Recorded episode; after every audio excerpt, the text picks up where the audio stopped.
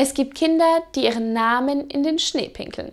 Chuck Norris pisst seinen Namen in den Straßenbelag.